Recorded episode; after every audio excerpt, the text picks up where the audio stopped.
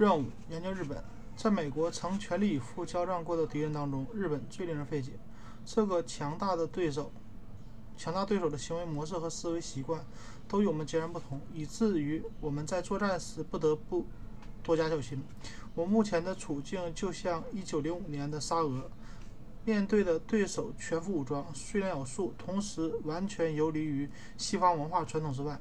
有些战争套路在西方看来如同人性的一样的自然而然，对日本却并不适用。这一点使得这场太平洋战争的困难之处，不仅在于多个海岛登陆战，也不仅在于棘手的后勤保障，更关键的是了解敌人的天性。只有知知彼知，知己知彼，方能保证胜利。想了解日本难度非常大。在日本锁国政策废除后的七十五年中，比起其他民族，日本更经常被人们用“但是又”这样令人困惑的句式加以描述。例如说，当一个严肃的观察家在描述其他民族特别礼貌时，不太可能再加上一句“但同时又很傲慢、专横”。当他说有些民族的行为非常死板，不会补充到他们又特别适应激烈的创新。当他说一个民族特别恭顺时，不会同时说他们不轻易服从上级的控制，或者说他们忠诚宽厚时，不会同时声称他们，但是又叛逆狡诈。当他说他们生性勇敢，不会再去描述他们是如何胆小；当他指出他们总是基于他人的意见行事，不会接着告诉你他们同时具有真诚的良知；当他描述军队里的机器人一样的纪律时，不会接着描述士兵如何不服管教，甚至作乱犯上；当他描绘一个民族如何具有富有激情的效仿西方，不会同时又渲染他们顽固的保守主义。他如果写一本书，讲述一个民族是如何崇尚唯美主义，如何尊敬演员和艺术家，如何热衷于菊花栽培艺术，他不会同时写这个民族如何崇尚刀剑和给予武士们的最高威望。然而，正是所有这些矛盾之处构成了描写日本的基础。这些矛盾是真实存在的。菊与刀都是日本形象的一部分。日本人极度好战，又极度温和。极度穷武又极度爱美，极度粗鲁傲慢又极度彬彬有礼，极度死板又极度灵活，极度恭维又极度讨厌被使唤，极度忠诚又极度反叛，极度勇敢而又极度胆小，极度保守而又极度喜欢新事物。他们非常在乎他人如何看待自己的做所作所为，但是，即便他们犯了错未被人发现，依然。会有罪恶感。他们的士兵接受过全面的训练，但依然桀骜不驯。既然美国迫切需要了解日本，自然不能对这些显著的矛盾视而不见。危机接二连三的出现，日本人下一步会怎么做？能不能不攻打日本本土，从而使之投降？应该直接轰炸天皇的皇宫吗？从日本俘虏身上得到什么？应该如何向日军和本土民众宣传，才能拯救更多美国人的生命，并削弱日本人顽抗的决心？哪怕在最了解日本人的专家中间，也对这些问题存在着巨大的分歧。当和平来到后，日本会不会一直依赖军事管制维持社会秩序？我们的军队需要准备好去和那些驻扎深山的疯狂。抵抗顽抗分子作战吗？是否只有当日本也发生一次像法国大革命或者俄国革命这样的大革命，才能使世界和平成为可能？是可谁来领导这样的革命？除此之外，难道只能铲除日本民族了吗？每个人对这些问题的回答必定都不一样。一九九九一九四四年六月，我接受委托研究日本，运用文化人类学家所掌握的一切技能来弄明明来弄明白日本民族到底是什么样子的。同年初夏，正是我们对日本展开大规模进攻的时候，本土的民众纷纷表示相信美日两国的战争还将持续三年，亦或十年，甚至更更久。但日本的民众则表示，战争可能会持续一百年。他们说，美国人确实在打当地打了一些小胜仗，但是新几内亚岛和所罗门群岛离日本本岛还有几千英里远呢。日本的公报几乎从未承认自己的海军打过败仗，而日本民众也始终认为自己才是赢家。但是进入六月之后，形势开始有了变化。欧洲开辟了第二战场，最高指挥部在过去两年半中对欧洲战场的优先重视已见到成效。与德国之战很快就收尾，在太平洋，美国的军队登陆了塞班岛，此举预告了日本将最终败亡。自那以后，美国的士兵们将和日本队军队不断的。短兵相接，从以往在新几内亚岛、瓜达尔卡纳尔、缅甸阿图岛、塔拉瓦、比亚克等地的交锋中，美国人清楚地知道自己面临的敌人有多么强大。因此，在1944年6月，能否回答这一系列关于日本的问题，它变得十分关键。无论对于军事还是外交，对于上级制定的政策，还是对日本的。前线散发传单，每一个相关的真知灼见都很珍贵。关于日本全力以赴发动的这场战争，我们需要知道的不仅仅是东京指挥部的目标和动机，也不仅仅是日本漫长的历史以及经济和军事的统计数据。我们还必须知道日本政府是如何依赖民众的。我们必须试着去理解日本人的情感和思维习惯，以及这些习惯的模式。我们必须知道。他们行动和观念背后的制约力，我们必须把美国人行事的前置搁置在一边，并且千万不要草率的以为在相同处境中，日本就会和美国人一样反应。我的任务很艰巨，美国和日本正在交战，一味的谴责对方的确很容易，但要通过敌人的眼睛来了解他们如何看待生活，则困难得多。但我们又不得不这么做。问题是，日本人究竟会怎么做，而不是美国人如果在他们的处境中会怎么做？我试图把日本在战争中各种行为当做了了解他们的素材，而非障碍。我必须看他们究竟是怎么打仗的，并且把这些现象当做一个文化问题，而非军事问题来研究。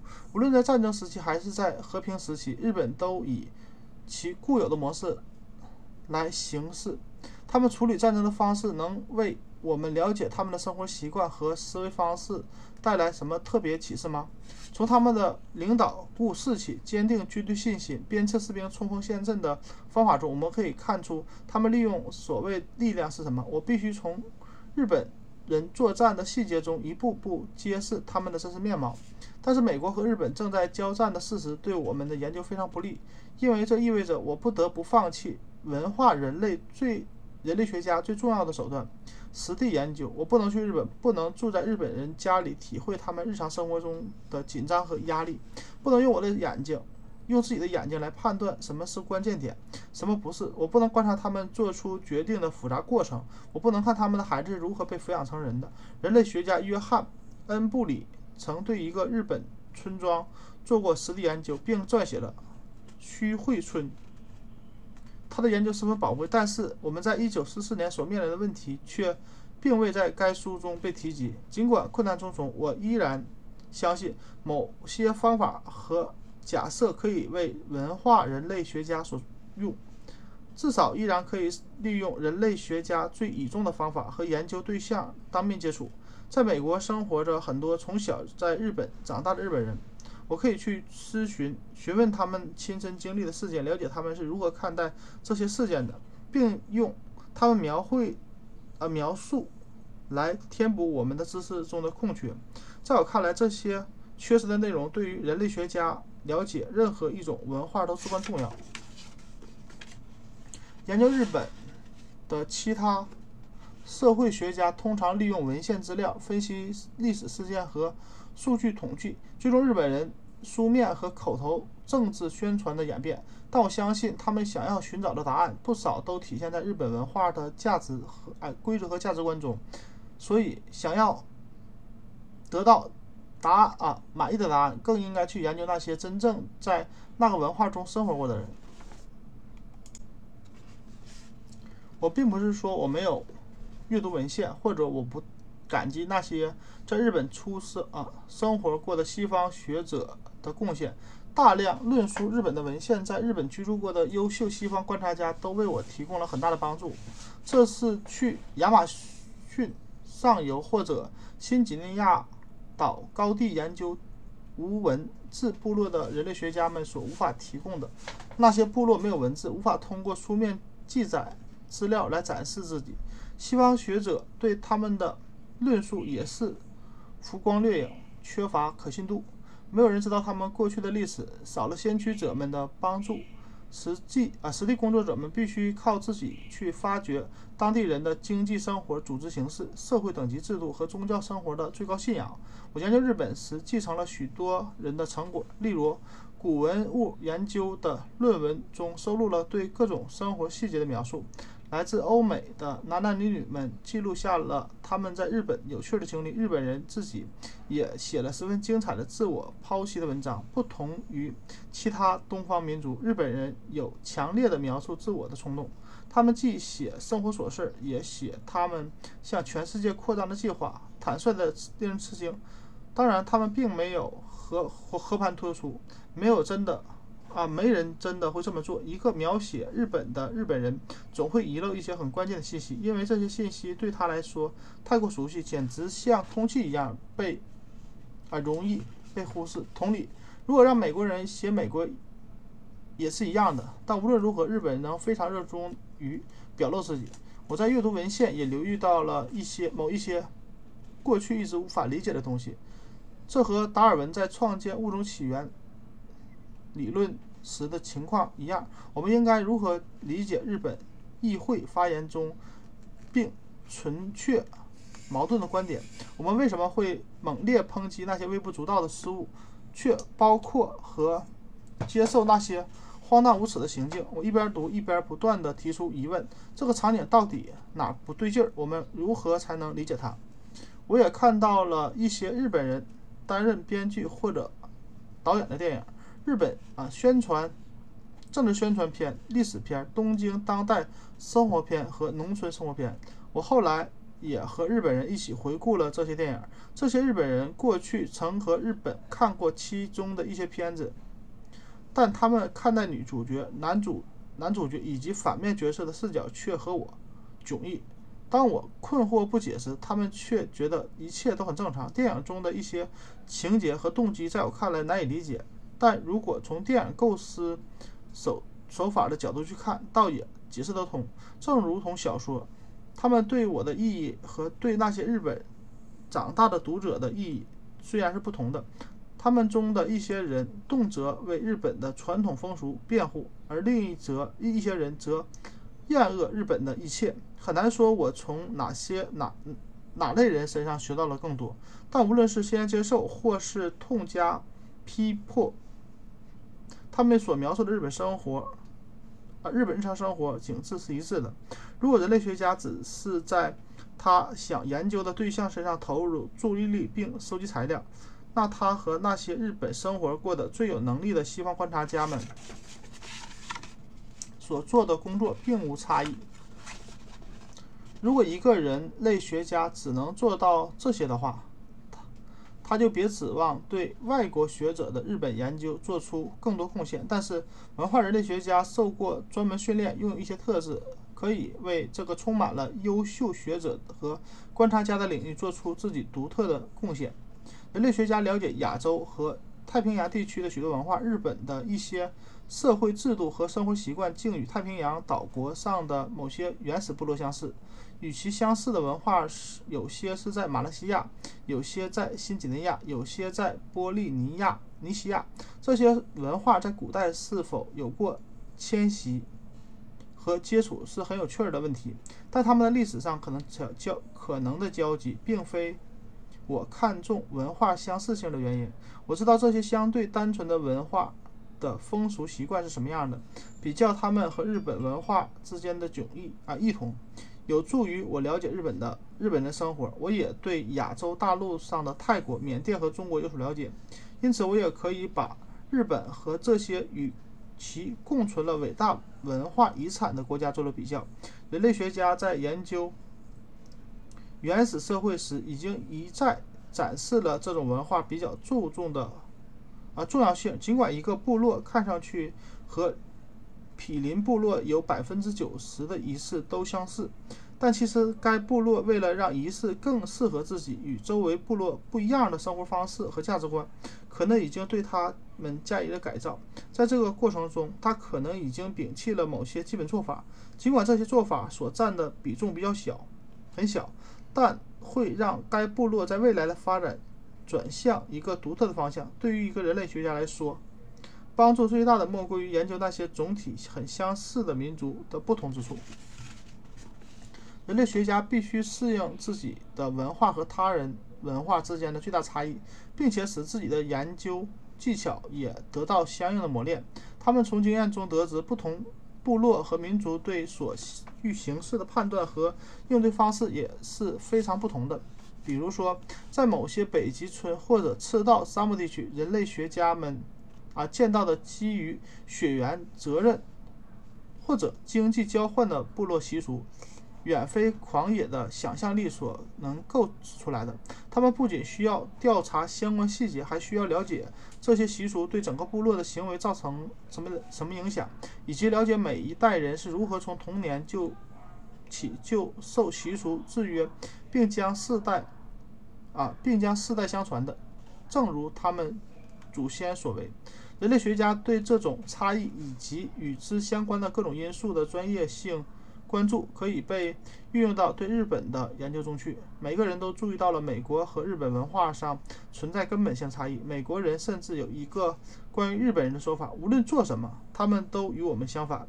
如果一个学者仅仅是肯定这种差异，并且自满地说差异多大多得大太离谱。我们不可能去了解那些人，这将十分危险。人类学家的经验中有很多证据可以证明，即使是最怪异的习惯，也不妨碍人们去了解它。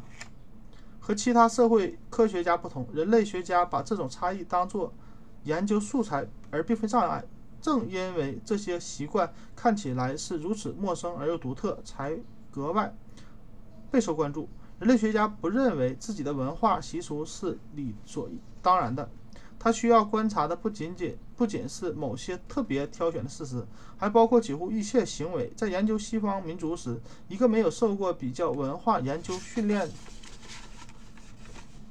的人会以俯视的视角，从整体上观察对象的行为，把这一切都视为不言明、不言自明，以至于不去探索日常生活中的细微习惯和众所周知的家常琐碎，而恰恰是。这些琐事琐碎，在民族的背景下有更重要的意义，就像投射到荧幕上的影像被放大了一样。他们比起外交官们签订的各种条约来，更能预示一个民族的未来。人类学家必须发展出一套技能来研究日日常事物，因为他们与自己国家的日常事物完全不同。当他试图理解某个部落的极度邪恶或者极度胆小时，当他试图发掘在某些情况下部落会怎么感知和行动时，他发现自己只能依赖于一些常常被文明社会忽视的观察和细节。他有很多理由相信这些细节很关键，并且他也有办法去挖掘它们。在对日本的研究中，这种方法值得一试。只有当一个人高度关注一个民族生活中的日常琐事，他才能理解人类学家假设的重要性。无论在原始部落还是在高度文明社会，我们只能从日常生活中去了解人类的行为。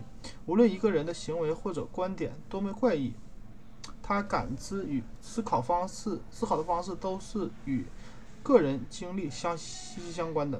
我对日本人的某些行为感。越感到困惑，就越相信是日本人的日常环境造成了其怪异。如果对答案的寻追寻把我引向了更多日常交流的琐碎细节，就更好了。因为人们正是从细节中获得答案。作为人类学家，我有一个假设：哪怕行为中最孤立的那些方面彼此之间也存在着系统的联系。我十分看重成百上千的细节是如何融入那些。总体模式的，人类为了在社会中生存，必须自我设计。他用自己的办法来评估和应对某些形式，于是处身处那个社会的人们会以为这种办法在全世界通用。他们克服困难，把这些办法纳入同一个体系。如果一个人已经接受了一套系统的价值观，他便很难在生活中照另一套相反的价值观来思考和行动，因为这势必给他带来低效能和混乱。他们力求更加和谐一致，他们为自己提供了某些普遍化的逻辑和动机。一定程度的统一是十分必要的，否则整个体系可能分崩离析。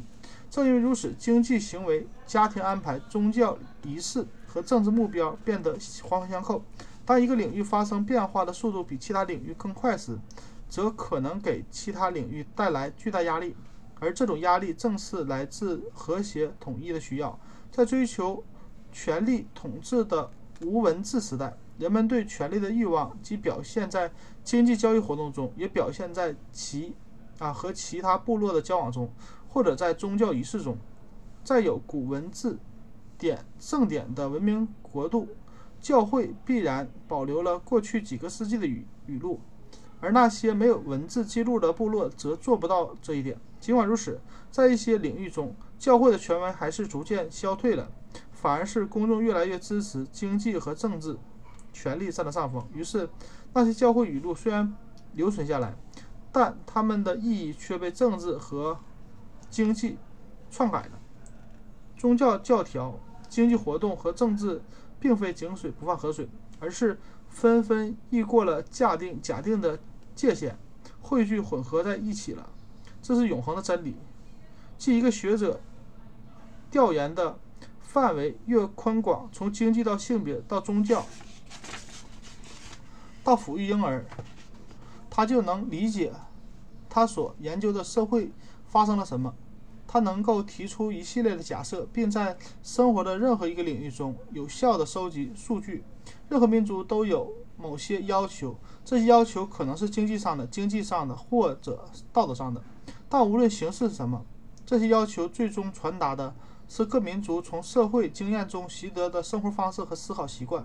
因此，这本书并非专门对针对日本的宗教、经济生活、政治或者家庭。他声讨是日本人以何种信念生活。日本无论日本人在进行什么样的活动，只要这种信念得以展开，本书就会加以描述。这是一本关于日本。何以成为日本民族的书？二十世纪面临的障碍之一是，我们的某些观念依旧是最模糊的和最有偏见的。比如说，日本是如何成为日本民族的？美国是如何成为美国民族的？法国是如何成为法国民族的？俄国是如何成为俄国民族的？缺少了这些知识，各个民族之间只会产生误解。有时候，两者之间的纷争其实只因。毫厘之差，但我们却害怕这是水火不容的差距。然而，有时候，当一个民族的全部经验和价值观使考虑采取与我们截然不同的做法时，我们却在奢谈共同的目标。我们并没有给自己去发掘和他们习惯的价值观的机会。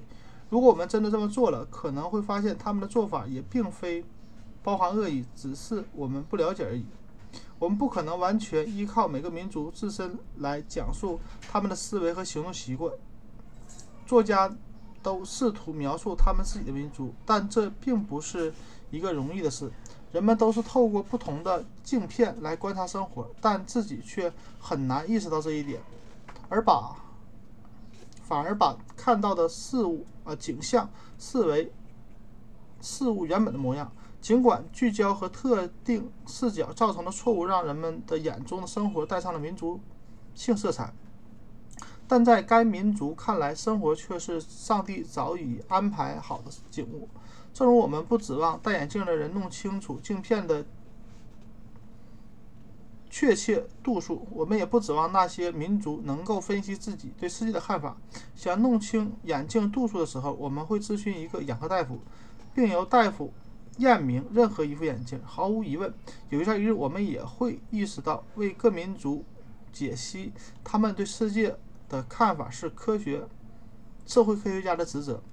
这个职责既需要铁石心肠，也需要包容之心。有时候，善意之人会招责铁石心肠。那些世界不同的鼓掌者常常满怀希望，试图说服世界上的每一个人。其实，东方和西方，黑人和白人，基督教徒和伊斯兰教徒之间的区别都是在表面的。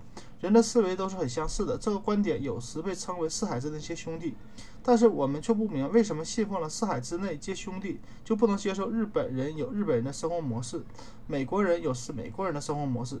像，啊，似乎那些心肠柔软之人，只能在承受了全世界人都极其相，全世界人类都极其相似，像从一张底片上冲印出来的以后，才能发挥他们的善意，把这种一致性作为尊重对方的前提。简直像要求自己的妻儿、妻子、儿女必须和自己保持一致的神经质，而铁石心肠的人则认为差异应该存在，他们尊重差异，他们的目标是创造一个求同存异的安全世界。美国可以成为非常地道的美国，而不会威胁世界和平。法国可以依然是法国，日本依然是日本。这些学者并不相信差异是悬在人类头顶的。达莫克利斯之剑会让厄运随时降临。对他们来说，企图以外力干扰来阻止各种生活态度的充分发现发展，才是恶意、恶慢、充满恶意的。人们其实也不需要担心，采取这种立场会让世界啊，就会让世界停滞不前。鼓励文化上的差异，并不意味着使世界停滞。英国并没有因为伊丽莎白女王时代、安妮皇后时代、维多利亚女王时代的交替而失去其英国性，这是因为英国人的特色如此鲜明，哪怕在不同年代具有不同的行为准则和不同的气势，他们依然是英国人。系统的学习民族差异需要同时具备包容之心和铁石心肠，只有当人们自己对自己非凡的包容之心。足够有信心的时候，比较宗教研究才得以兴盛发展。学者可以是一个耶稣教啊耶稣会会士，一个阿拉伯智者或者无宗教信仰者，但绝对不可能是一个狂热分子。同样的，当人们过于捍卫自己的生活方式，并认为它是全世界唯一的解决之道时，比较文化研究则难以盛行。这样人们。人将永远无法知道，对其他文化的了解其实会增加他们对自己文化的热爱。他们使自己失去了愉悦的、丰富的体验机会。他们如此自我防卫，使得自己没有其他选择，只能要求其他民族来采用他们的解决之道。像美国一样，他们督促其他所有的国家都信奉他们的拥护的信条。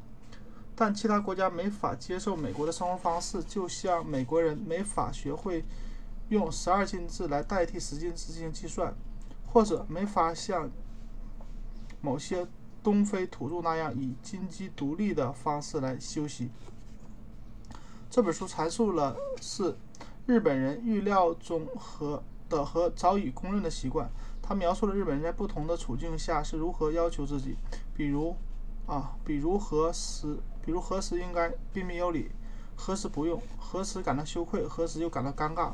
此中最理想而权威的陈述者应当是街头的平民百姓，他可以是任何人。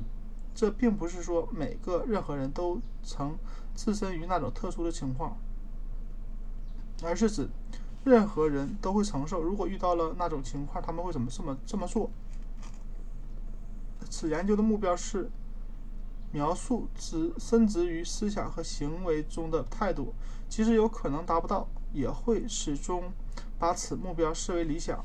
在这样的一个研究中，你可能会很快啊，你可能很快会意识到，即便去找大量额外的证人来证。作证也不会增加太多的可信度。比如说，谁应该向谁鞠躬，又是何时鞠躬，并不需要对全日本进行数据统计。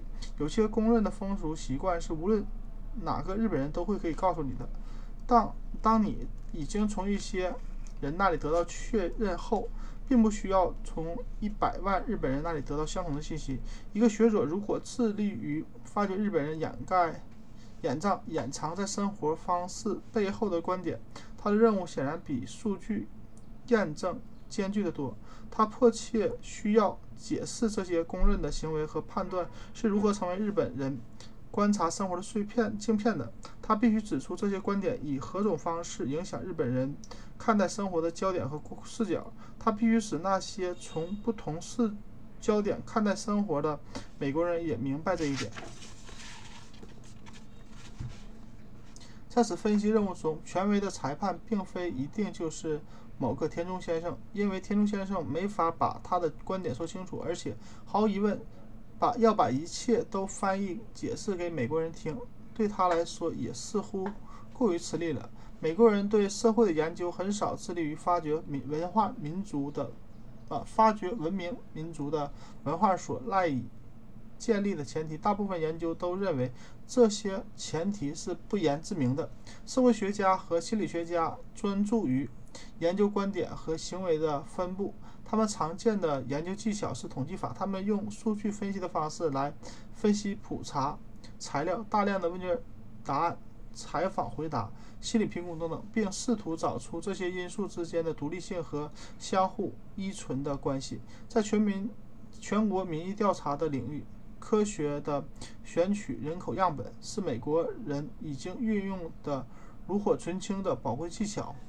此技巧可能啊，可能可以发现有多少人在支持某个公职候选人或某个政界政策。支持者和反对者可以被划分为农村和还是城市的高收入人还是低收入人，共和党还是民主党。在一个落落实了普选，实则是由民国国民代表起草颁布的法律的国家，这样的发现具有现实意义上的重要性。美国人可以用抽样计票的方式调查美国人，并且读懂所得到的数据代表了什么。但是他们之所以这么做，有一个显而易见却无人提及的前提，即他们对美国的生活方式早已了然于心，并且习以为常。抽样计票只不过使我们已经对已经已知事物了解的更多了一些而已。为了让抽样计票方式能发挥更大的作用，我们完全有必要率先对民众的习惯和观点进行系统的定性研究。只有这样。才可能了解一另一个国家。通过审审慎的抽样和统计票数，的确可以知道有多少人支持或反对政府。但是这一投票统计结果究竟告诉了我们什么？恐怕只有当弄清楚投票者对权政权究竟持什么看法时，才能读懂这些数据。也只有如此，才能真正弄清不同派别在街头或者。在国会中究竟是为何争论不休？民众对其政府的看法比各个政党的势力数据更为重要，因为这些看法更具有普遍和长久、长远的意义。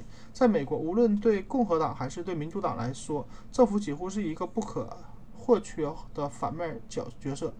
虽然其存在限制个人自由，在美国政府中任职、社会地位甚至还不。还及不上在私营企业中担任一个同等职位。当然，战争时期除外。美国的这种政府形象和日本的不同，不可同日而语，甚至和欧洲国家也有差距。我们首先需要知道的是，其他国家的政府形象是什么样子的。对政府的看法体现了，体现在他们的风俗习惯中，对成功人士的评价中，国家历史以及节日演说中，对这些间接。的表现也可以进行研究，只要只是需要注意保持习惯性、系统性。在统计选举中赞成票和反对票的百分比时，我们美国人并美国人非常用心谨慎。在研究每个国家的基本人生观和其他其所支持的生活方式时，也需要持有同等态度。日本的国民观点很值得研究。西方人常常认为日本人有许多自相矛盾的地方。一旦弄清楚了西方人与日本人的人生观念、人生观有何不同，并且对日本人使用的分类标准和符号略是一样，这些矛盾也不再显得矛盾了。我逐渐明白，在日本人的眼中，某些反差剧烈的行动其实是有联系的，也是整个体系中不可或缺的一部分。我可以尝试着做出解释。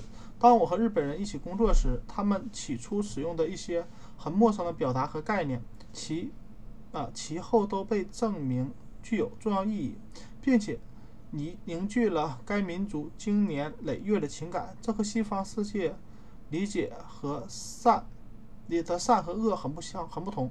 日本的整个体系很特别，它既不是佛教的，也不是儒家的，而是日本的，既有其长处，也有其弱点。